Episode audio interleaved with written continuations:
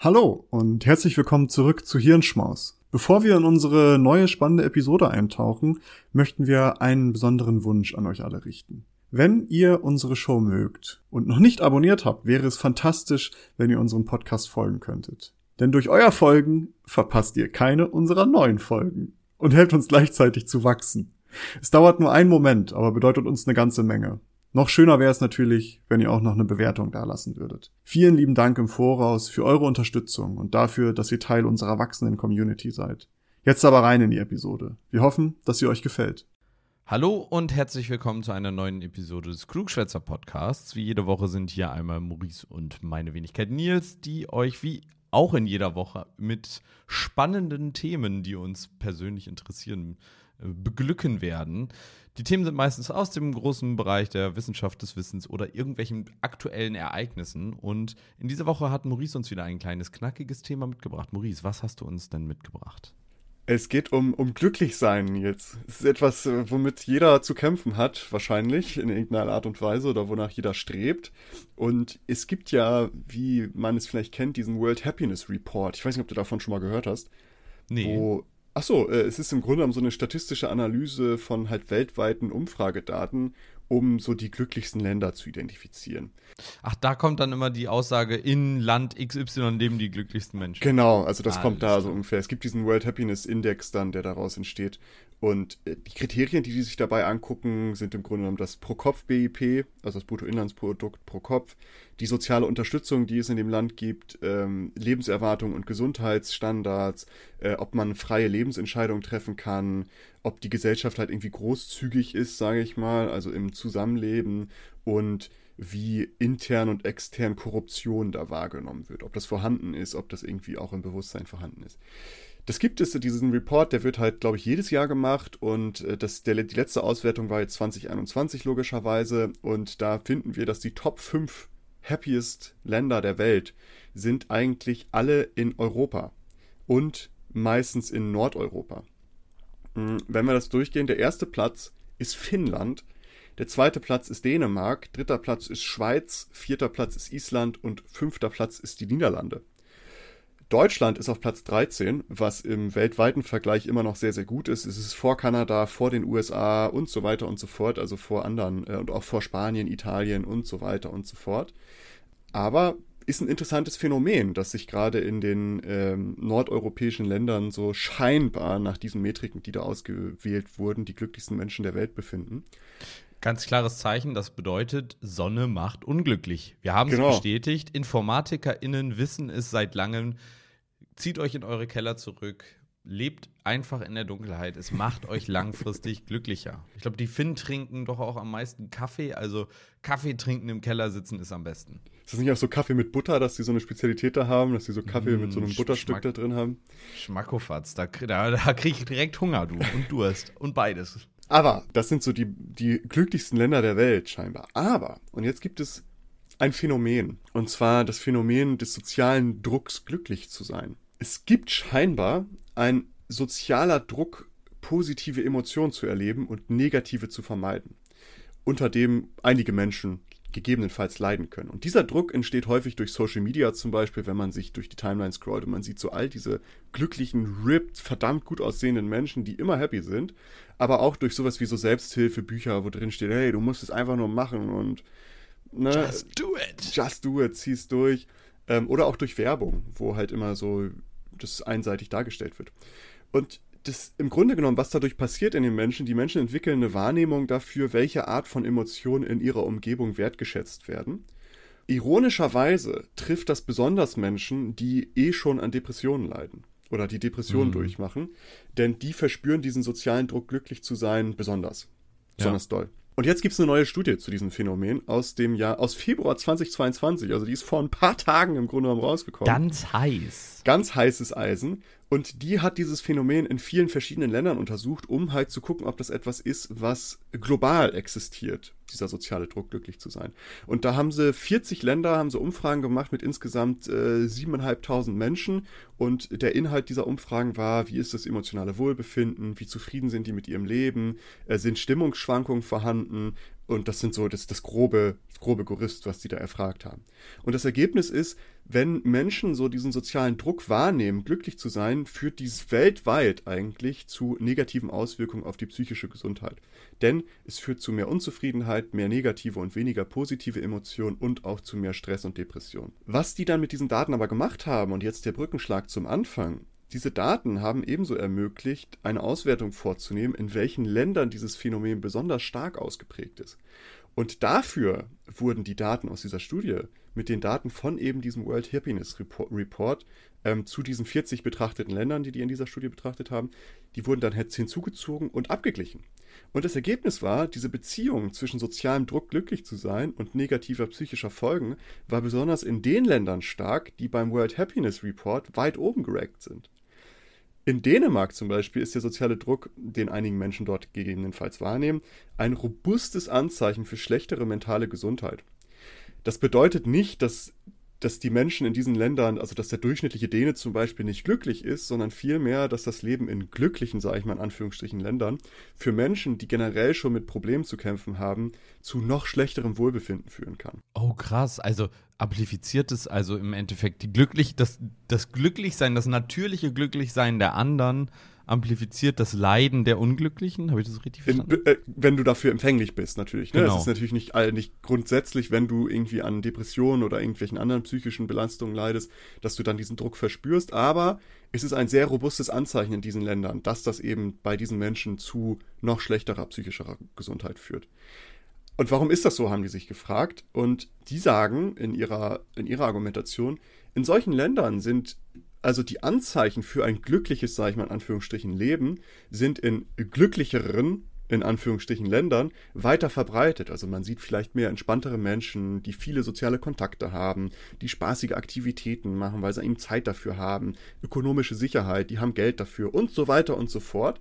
Und glücklich sein kann also gerade in solchen Ländern wie zum Beispiel Finnland, Dänemark, die 1 und 2 im World Happiness Report 2021 belegt haben, schnell als Norm angesehen werden weil das sind eben die glücklichen Menschen. Und wenn man dieser Norm dann nicht entspricht, erhöht das diesen sozialen Druck eben nochmal mehr, als wenn man in einem Land ist, wo das jetzt nicht gegebenenfalls überall auf dem, Präsent auf dem Präsentierteller irgendwie steht und du immer mit dem Glück von anderen äh, konfrontiert wirst. Fand ich sehr interessant, diese Studie, und äh, ich dachte, das nehme ich mal mit und erzähle das mal, denn die sagen am Ende auch, man muss vielleicht auch ab und zu mal aufpassen, ob man sein Glücklichsein so extrem nach außen trägt.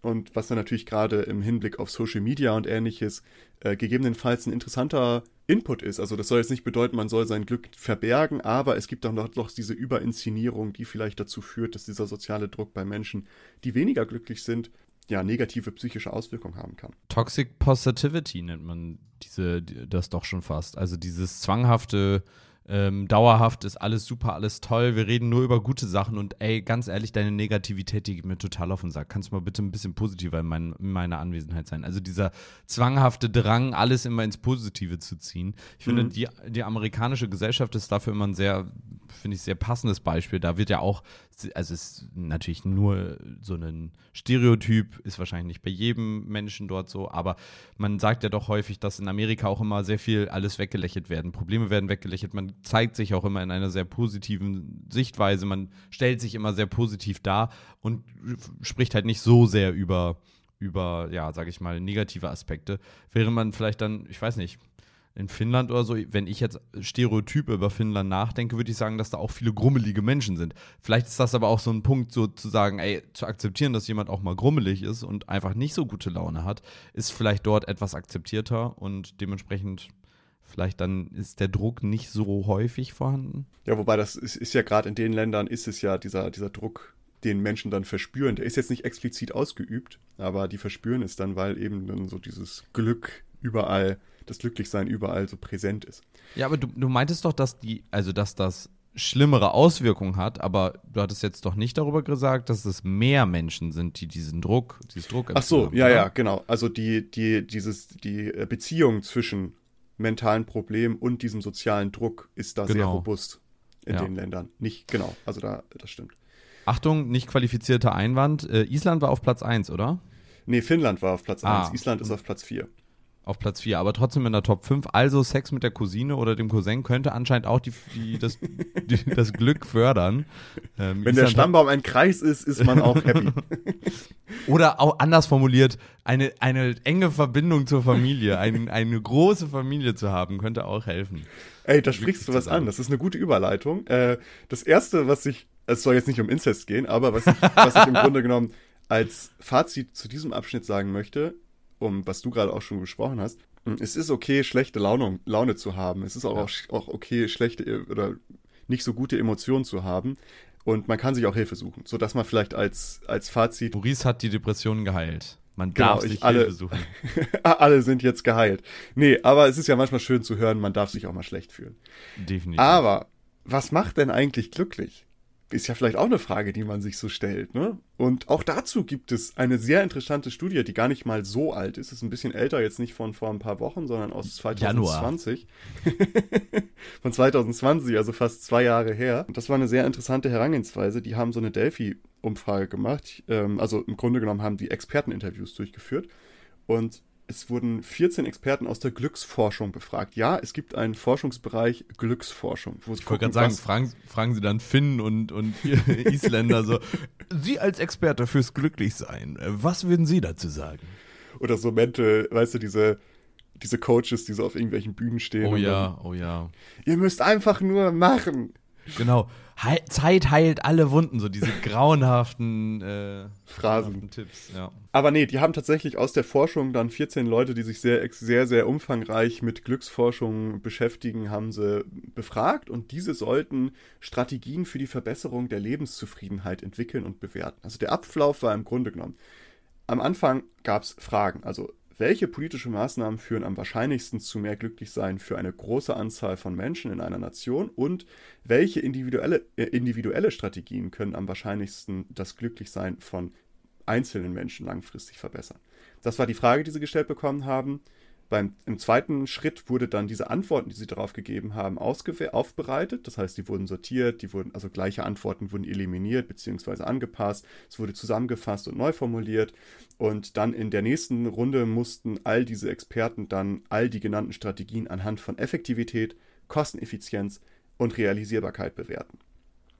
Und diese erste Runde an Bewertungen wurden dann wieder allen Experten vorgelegt und diese hatten dann die Möglichkeit, diese nochmal zu kommentieren und zu sagen, ha, ja, stimmt, das macht Sinn hm, oder ha, nee, das will ich anders sehen. Und dann ganz zum Schluss wurden nochmal eine finale Bewertung vorgenommen. Allerdings wurden hier nur noch die 40 Strategien betrachtet, bei denen bis dato die größte Uneinigkeit bestand. Ergebnis ist, die haben eine riesige Liste. Ich habe das in den Shownotes verlinkt. Eine riesige Liste mit Maßnahmen, politischen und individuellen, inwiefern die aus ihrer Erforschungstätigkeit und aus ihrem Wissen finden, dass das sinnvolle Maßnahmen sind.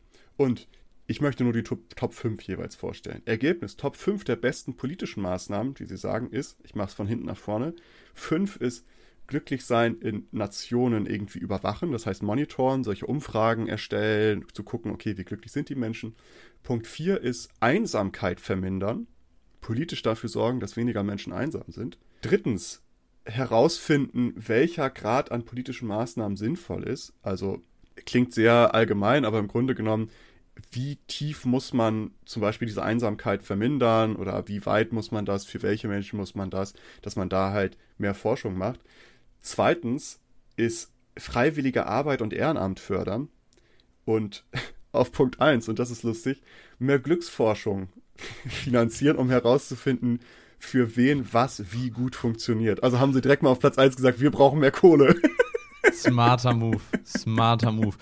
Ja, oder auf der anderen Seite, wir wissen eigentlich noch nicht so genau, was, was jetzt der wirkliche Grund ist. Wir brauchen da noch mehr Forschung. Aber das ist ja immer der Standard, die Standardaussage, die man am Ende sagt, so, das muss noch weiter erforscht werden. Und ja, das ja, haben klar. wahrscheinlich alle 14 gleichzeitig gesagt. Wahrscheinlich. Äh, es ist ja so ein, so ein Pavlov-Reflex, den man, glaube ich, antrainiert bekommt. Wenn man irgendwo was schreibt als, als Forscher oder so, muss man sagen, das muss aber noch weiter untersucht werden. Ja, voll. Aber interessanter ist eigentlich, was die auf individueller Ebene äh, empfehlen, was für Maßnahmen die da am wirksamsten empfehlen. Und auch da von hinten, äh, von hinten nach vorne. Auf Platz 5 stand körperliche Ertüchtigung und Workouts, also Sport machen im Grunde genommen. Ekelhaft. Platz, Platz 4 ist, und das ist nur für die Leute, wo es passt, das Ausüben einer Religion. Platz 3 ist physisch und mental aktiv sein, also jeden Tag ein Sudoku-Rätsel lösen. Äh, Platz 2 ist einem Club beitreten und Platz 1 ist in Freunde und Familie investieren. Da war, darum meinte ich nämlich, die, die, dass du meintest, eine große Familie in Island, das ist eine gute Überleitung jetzt. Und ja. interessant ist ja, dass es eigentlich relativ logisch ist, was die da beschreiben. Die beschreiben, okay, irgendwie Zugehörigkeit haben, sich irgendwo zugehörig fühlen, Familie, Freunde haben, irgendwie in einer Gruppe dazugehören, eine Weltansicht zu haben, die vielleicht Trost spenden kann und physisch und mental aktiv sein, also nicht irgendwo in der Ecke vergammeln. Ja, äh, äh, ich glaube, dass es auch individuell natürlich noch Unterschiede gibt. Zum Beispiel sehr, sehr, introvertierte Menschen wollen vielleicht nicht eine Riesengruppe, sondern eher eine kleine, während vielleicht eher extrovertierte Menschen eine sehr besonders große Gruppe an Menschen um sich haben wollen. Aber auf der anderen Seite stimmt, stimme ich dir komplett zu. Die Punkte, die, sage ich mal, da aufgelistet sind, die sind obvious. Ja, es sind so, sind relativ ähm, selbsterklärend. Damit würde ich sagen, ist der, der Punkt 1 der äh, politischen Maßnahmen, mehr Forschung in die Glücksforschung, eigentlich auch widerlegt. Die brauchen wir gar nicht. Offensichtlich. Das ist eigentlich relativ offensichtlich. Wir müssen es nur umsetzen. Aber ich würde euch empfehlen, geht mal gerne auf den Link. Das ist ein, ähm, ist ein Open Access Artikel von Springer Nature und da gibt es zwei Grafiken, jeweils zu politischen und individuellen Maßnahmen. Da haben die wirklich ich weiß nicht, wie viele das sind. Und da haben sie das bewertet, inwiefern das irgendwie effektiv, effizient und, und äh, realisierbar ist. Und guckt euch das gerne mal an. Ich fand es sehr, sehr interessant. Und damit möchte ich diesen kleinen Lunchbreak auch schließen. Ich bin nämlich über diese dunkle Seite der glücklichen Länder, nenne ich das mal, gestolpert und fand das sehr interessant und dachte mir, hey, aber am Ende müssen wir doch irgendwie zu was Positivem hin und vielleicht gucken wir dann, was macht denn glücklich. Also liebe Menschen, investiert mehr Zeit in Freunde und Familie, gehört, gehört irgendwo dazu und aktiv und mental und physisch aktiv sein. Das sind die Möglichkeiten, um richtig happy zu werden. In dem Sinne. In dem Sinne, werdet oder bleibt glücklich und bis zum nächsten Mal. Ciao, ciao. Tschüss.